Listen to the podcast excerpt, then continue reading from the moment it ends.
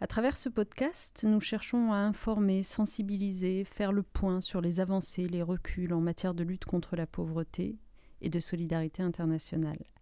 Je suis Najat Vallaud-Belkacem, directrice de One en France et votre hôte pour cette aventure sonore.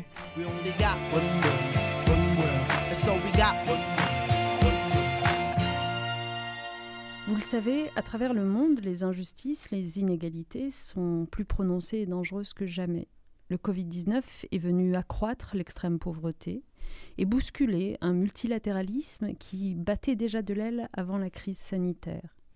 Le manque de solidarité, de coopération à l'échelle mondiale s'est fait particulièrement ressentir au cours des derniers mois.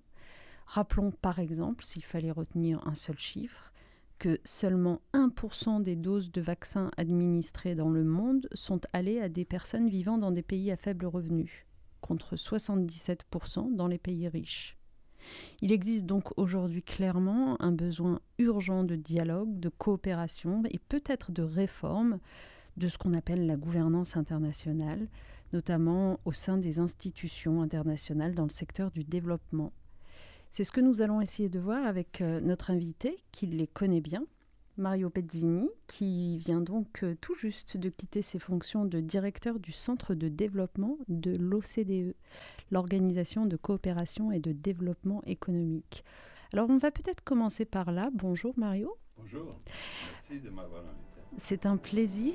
Est-ce que vous diriez euh, qu'aujourd'hui l'OCDE correspond à la définition qu'elle se donne souvent d'elle-même, c'est-à-dire une organisation internationale qui œuvre pour la mise en place de politiques meilleures pour une vie meilleure oui, je suis, arrivé entre les deux guerres punies, on pourrait dire comme ça, parce que ça fait un certain temps que j'y travaille.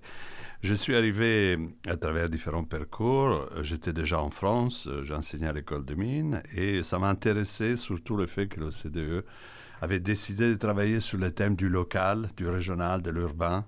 Et donc, j'ai contribué d'abord à créer ce type de structure, le travail que l'OCDE a fait dans le domaine, et après, plus tard, à m'occuper du développement. Est-ce que donc l'OCDE travaille pour euh, effectivement euh, une meilleure vie à travers des meilleures politiques? Oui, bien sûr, dans différents domaines de politique et organisé de façon assez originale, et ça du début du 61.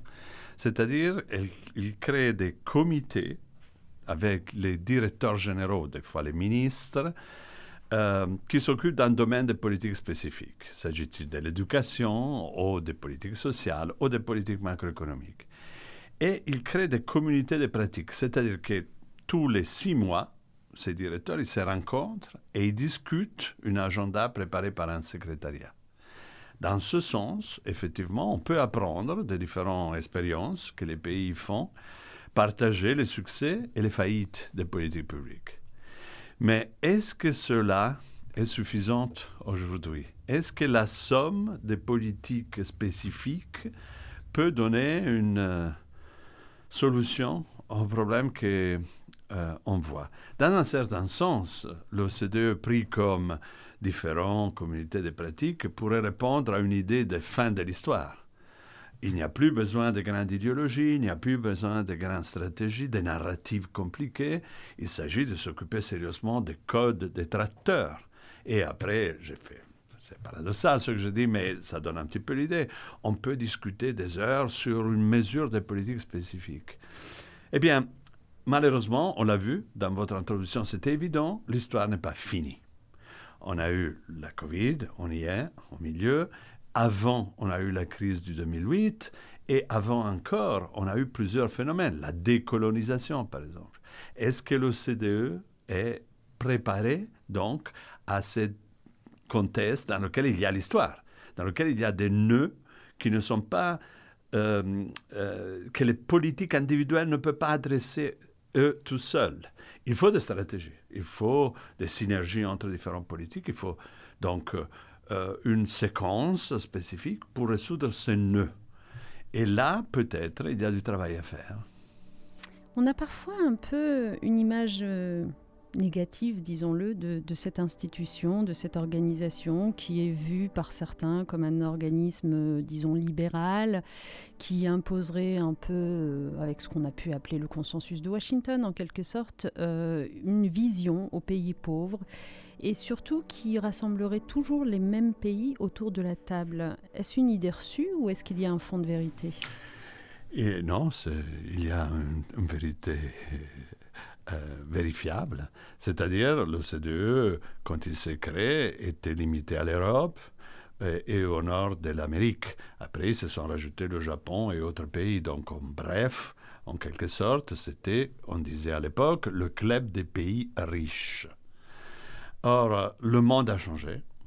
Comme je viens de dire, il y a eu la décolonisation. Et en plus, surtout, il y a eu un phénomène que nous, on appelait shifting wealth, le bousculement de la richesse.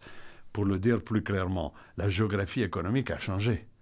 Vous savez, euh, si vous prenez le taux de croissance de l'OCDE moyenne, non, les pays qui en font partie, et vous le multipliez deux fois, et vous allez chercher s'il y a eu des pays qui ont fait donc à des croissances spectaculaires. Dans les années 90, vous trouvez qu'il y a 13 pays qui ont fait ça. Et entre autres la Chine, qui, compte tenu de sa taille, compte beaucoup pour décrire le monde. Mais si vous faites le même exercice entre 2000 et 2010, les pays qui ont eu plus que le double de la croissance OCDIenne, ils sont 83. Ça veut dire un tsunami. Ça veut dire qu'il y a eu effectivement une émergence dans les pays en développement extraordinairement significative. Or, est-il possible de continuer à discuter des politiques économiques, de ce qui se passe dans le monde, avec une table qui ressemble seulement à quelques pays, comme vous venez de dire euh, Par exemple, autour de la table, il n'y a pas l'Inde, il n'y a pas la Chine, il n'y a pas le Brésil, l'Afrique du Sud, l'Argentine, pays qu'on retrouve dans le G20 mais pas autour de la table de l'OCDE. Vous avez parlé en particulier des pays en développement. Eh bien, à l'OCDE, il y a un comité qui s'occupe des politiques de développement qui s'appelle le comité d'assistance au développement, le CAD. Il définit les règles pour les aides, ce qu'on peut considérer en aide et ce qu'on ne peut pas. Donc, c'est un comité qui surveille aussi que les pays dépensent 0,7% de leur PIB en développement, en aide, en assistance. Eh bien, ce comité ne regroupe même pas tous les pays de l'OCDE.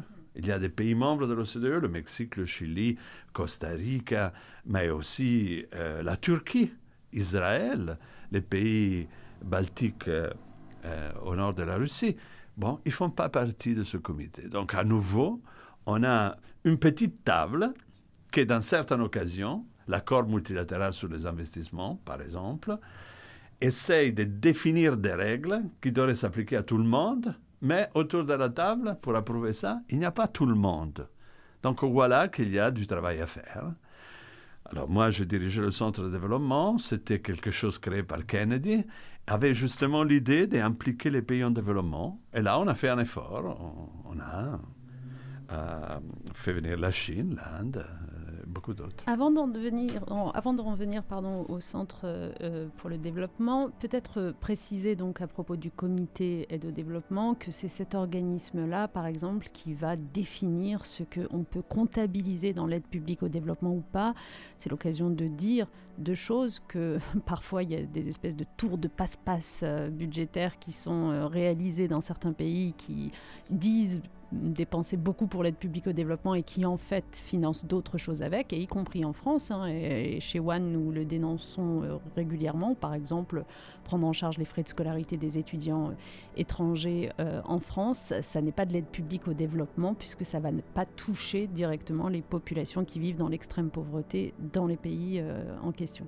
Bon, donc en tout cas, c'est dans cette euh, institution, le CAD, que sont définis euh, les critères de l'aide publique au développement.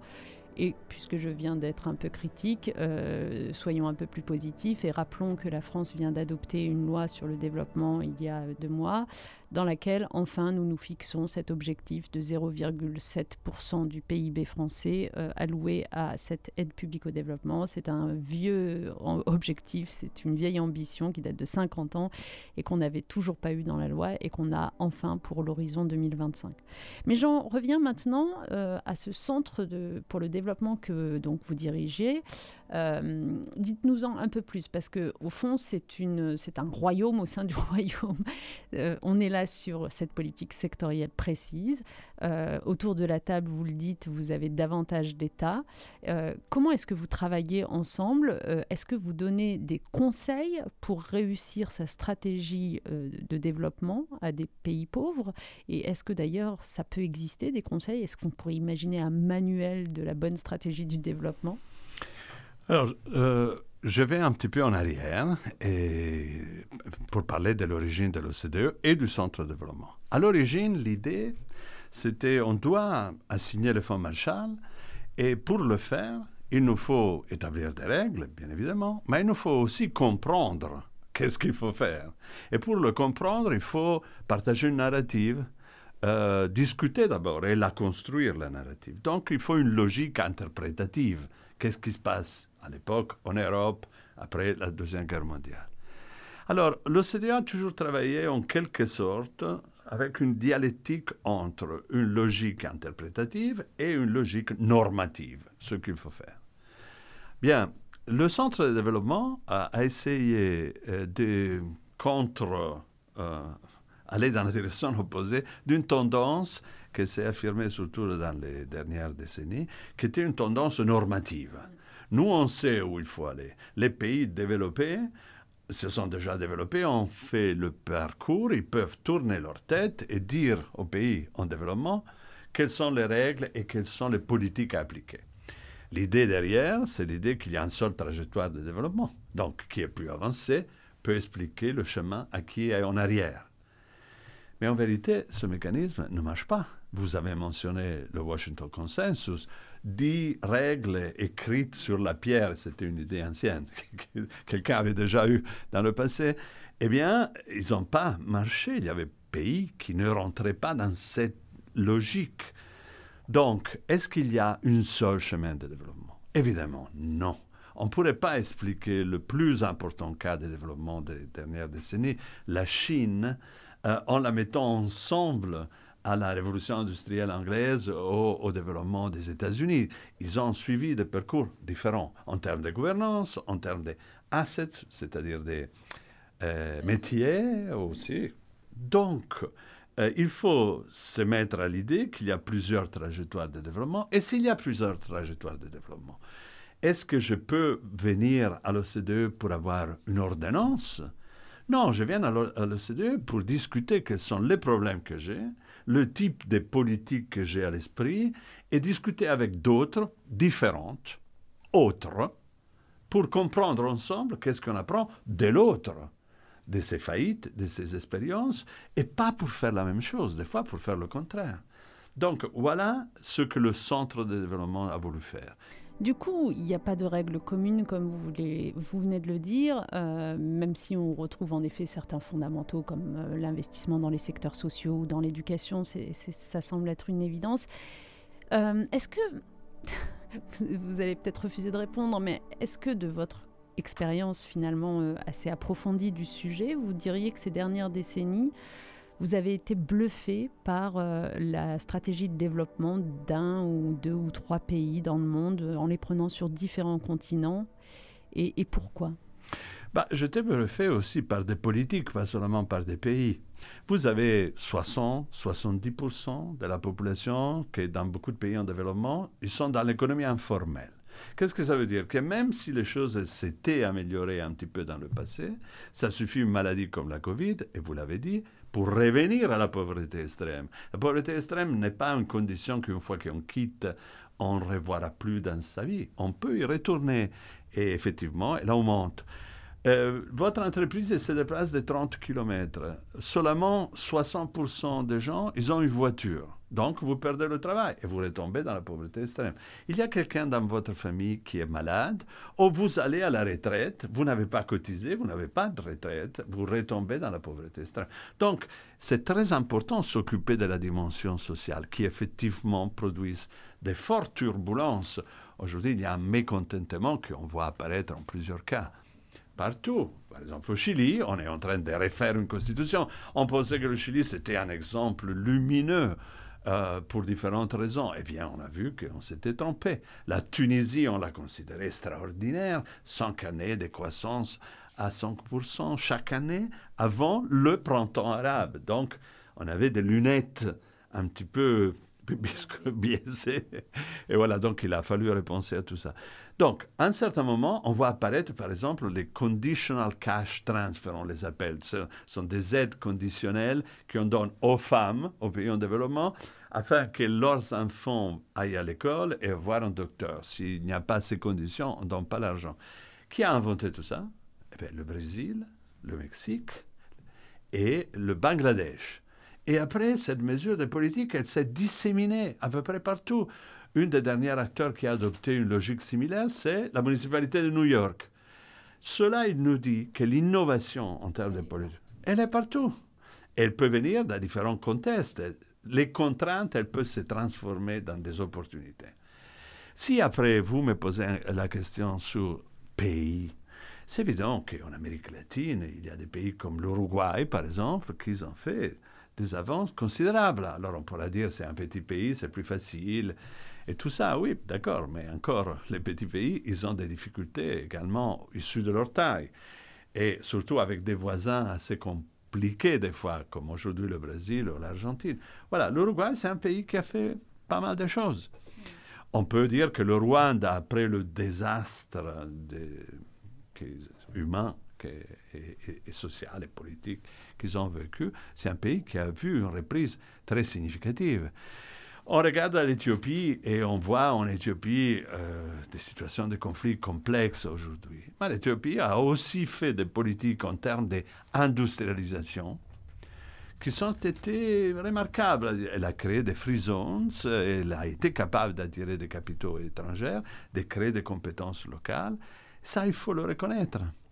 Voilà donc. Euh, en Asie, peut-être? Ah oui, ben, en Asie, les exemples vous savez, il faudra un jour qu'on discute aussi du développement chinois. La Chine n'est pas qu'une grande puissance. Et quant à résultats en termes de développement, je pense, ils ont été extrêmement remarquables. Mais il n'y a pas que la Chine. Hein. Vous savez, la Corée du Sud, aujourd'hui, on la considère un pays très développé, mais elle est partie d'un niveau de revenus après la guerre qui était inférieur à celui en Amérique latine et en Afrique. Regardez le chemin qui a parcouru ce pays. Et il y a beaucoup d'autres pays. Euh, le Vietnam, on a vu effectivement une, une, avance significative. Donc il y a beaucoup de cas de succès. Et quand on regarde les cas géographiques, la, la, London School of Economics, elle s'amuse. Elle fait un indicateur pour définir où se trouve le barycentre de l'économie mondiale. Alors, c'est métaphore. Mais bon, il y a 40 ans, c'était aux îles Açores, donc au milieu de l'Atlantique, parce que c'était l'Atlantique Nord qui était la locomotive de l'économie mondiale. Aujourd'hui, ils estiment, avec les mêmes critères, que le barycentre est euh, aux confins est de la Turquie et il continue à bouger en direction de la Chine et en partie du Sud. On a vécu un changement épocal telle que la décolonisation, telle que la contraception, telle que l'apparition de beaucoup de pays en développement, et, et, on doit faire le compte avec ça.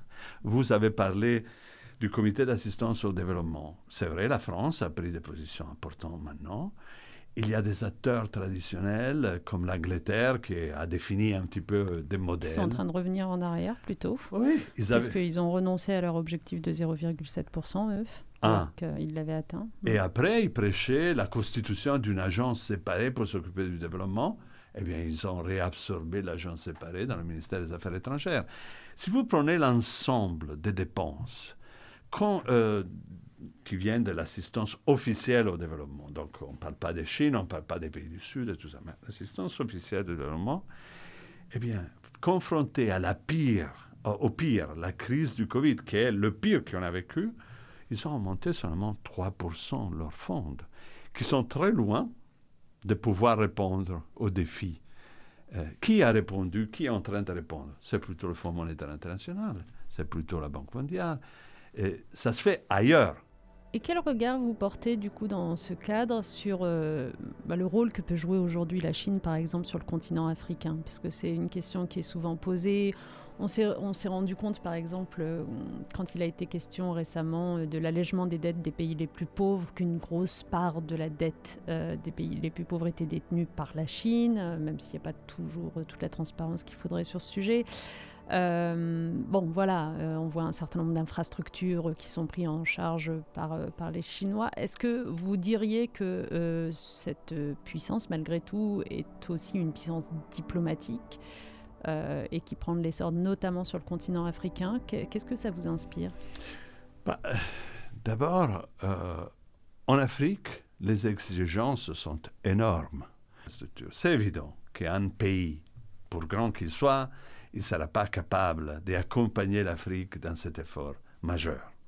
Ce qui est nécessaire est de créer davantage une coordination entre les coopérations qui sont en jeu. Vous parlez de la Chine à travers le One Belt, One Road, la voie de la soie, la Chine avait promis 60 milliards, par exemple, en infrastructure.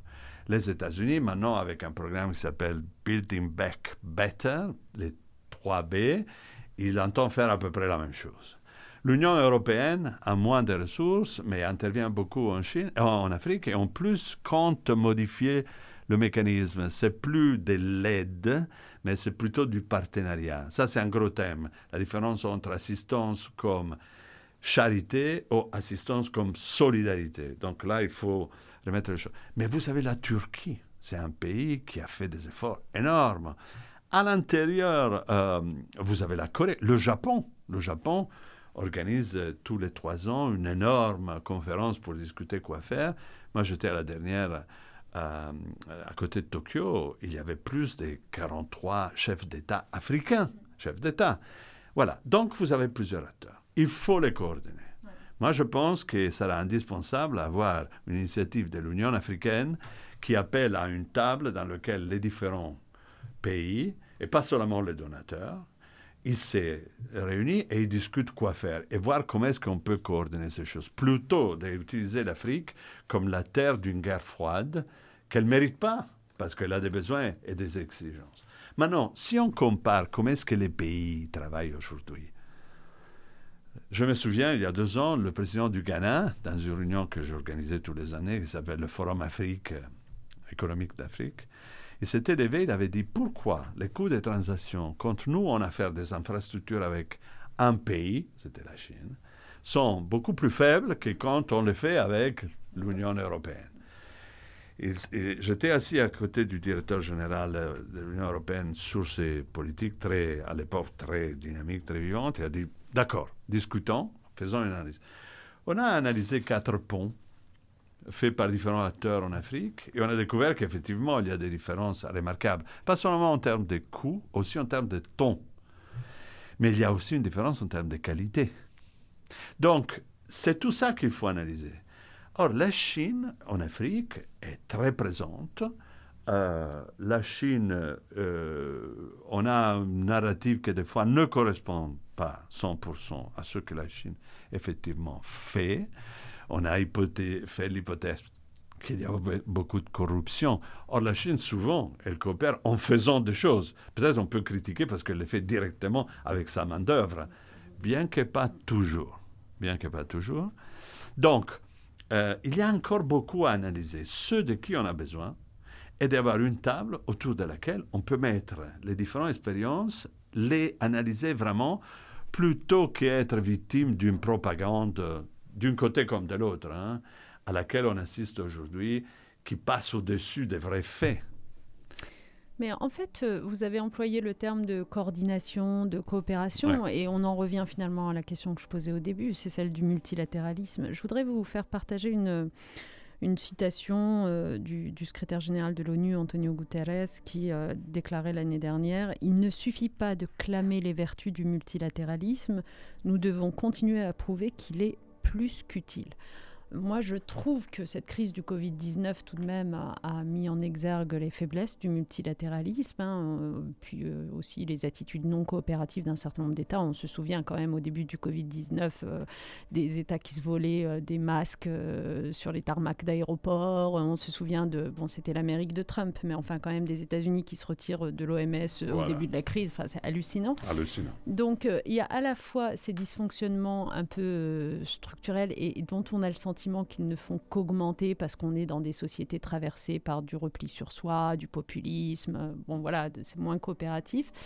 Euh, et en même temps, euh, il y a aussi une autre difficulté, à mon avis, c'est qu'autour de la table du multilatéralisme, on n'a toujours pas réussi à inviter, convoquer le secteur privé. Parce que tout à l'heure, on évoquait l'allègement des dettes des pays les plus pauvres, par exemple. Quand on a compris que les créanciers sont euh, aussi bien euh, des États que euh, des banques multilatérales que du secteur privé, bah, on ne comprend pas qu'on ne puisse pas avoir une décision commune qui soit prise tous ensemble. Voilà, ça, ce serait de la coordination. Donc, vous, comment vous voyez les choses? Est-ce que vous diriez que il y a néanmoins certaines institutions qui ont été, qui sont sorties grandies de la crise du Covid-19 est-ce que c'est le cas de l'OMS, par exemple, ou est-ce que vous dites, mais non, le multilatéralisme est vraiment en crise? Bah, Je vous ai apporté des, observations sur l'assistance qui montrent qu'effectivement, on n'a pas joué pleinement le rôle qu'il pourrait jouer. Je ne suis pas ici à dire qu'il ne faut pas des aides, le contraire, qu'elles ne sont pas suffisantes. J'ai en quelque sorte aussi voulu dire que, en tout cas, le financement, c'est pas tout. C'est une condition peut-être nécessaire, mais pas suffisante. L'idée que ce qui manque au pays au développement, c'est une forte injection d'argent et le reste suivra, ça ne marche pas. En vérité, il y a beaucoup de nécessités, et entre autres, une nécessité sur quelle politique faire, quelle stratégie, comment la faire. Et là, le multilatéralisme est indispensable. Il est aussi indispensable parce que de plus en plus, on a des biens publics globaux, l'environnement, la santé, l'immigration, qu'il faut régler. Le numérique aussi. Le numérique. Donc, un pays tout seul, pour efficace qu'il soit, pour grand qu'il soit, il n'arrivera pas à résoudre tout seul les enjeux qui aujourd'hui se présentent. Donc, c'est indispensable de travailler en termes de multilatéralisme Maintenant, vous avez touché un point important que je pense Pascal Lamy souvent, il souligne dans ses jours, il parle de polylatéralisme. En bref, il n'y a pas que les acteurs étatiques, il y a beaucoup d'autres acteurs qui aujourd'hui ont un poids, les NGO par exemple, que vous représentez, mais aussi les fondations, bien que des fois on sous-estime le poids réel des fondations. Comment est-ce qu'on peut coordonner ces acteurs? Il faut mettre en place des mécanismes, des idées, probablement des expérimentations au début. En euh, lieu de polylatéralisme, moi j'aime parler de euh, multilatéral expérimentalisme, mais ce sont des questions de mots. Fondamentalement, il faut se mettre différents acteurs ensemble.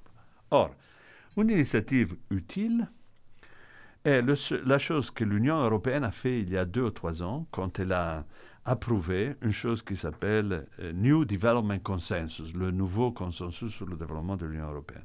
Grosso modo, l'idée à la base est il faut se parler, il faut se connaître et il faut confronter les différents parcours. Donc, au lieu de faire de l'assistanat, de la charité, faisons du partenariat. Mais alors, il faut encore comprendre qu'est-ce que ça veut dire. Si le partenariat est on prend les maigres ressources qu'on a et on les met aussi, on l'utilise pour faire des fonds de garantie pour les investissements privés et publics qu'on va faire dans les pays en développement. Si on considère le partenariat comme il faut qu'on discute avec les pays avec qui on a affaire, et pas en bilatéral, en multilatéral, ça c'est extraordinaire parce qu'on commencera à comprendre l'autre, parce qu'on présume de savoir qu'il est, en incluant le cas de la Chine ou d'autres pays même des États-Unis, on présume de les connaître. À la limite, ça serait mieux de voir en réalité qui sont et comment ils se comportent. Voilà, ça, ça serait bien. Par contre, il peut y avoir une interprétation, moi je dirais, d'affirmation du sujet, qui est de dire, non, maintenant c'est fini, il n'y a plus d'aide. Maintenant, nous, en tant qu'Union européenne, on a des objectifs clairs, des valeurs claires qu'il faut qu'on impose et qu'on ait le courage et de, le dire, de le faire et de le prétendre. Donc, en, en quelque sorte, le fait de dire l'Europe, il faut qu'elle arrête d'avoir peur de son pouvoir et qu'elle l'utilise. Si on va dans cette deuxième direction, on aura l'impression d'être originaux et nouveaux. En vérité, on fera que reproduire une logique qu'implicitement on a toujours utilisée. Et c'est-à-dire, en fin de compte, nous, on connaît ce qu'il faut faire, et vous, vous êtes biaisés par une série de problèmes internes de qui vous êtes les seuls responsables. C'est pas comme ça. La responsabilité est largement partagée. On a été très heureux de pouvoir vous, Mais vous recevoir. Mon plaisir. Vraiment, merci d'avoir partagé votre expérience. Je redis à tous nos auditeurs que vous pouvez évidemment commenter ce qui vient d'être dit sur les réseaux sociaux de One ou sur le compte Instagram Génération Activiste de nos jeunes ambassadeurs. N'hésitez pas. Mario, on vous dit à très bientôt. Bien sûr, vous avez quand vous voulez. énormément de choses à nous apporter, donc on sait qu'on vous retrouvera. Merci infiniment et à très vite. C'est moi. got one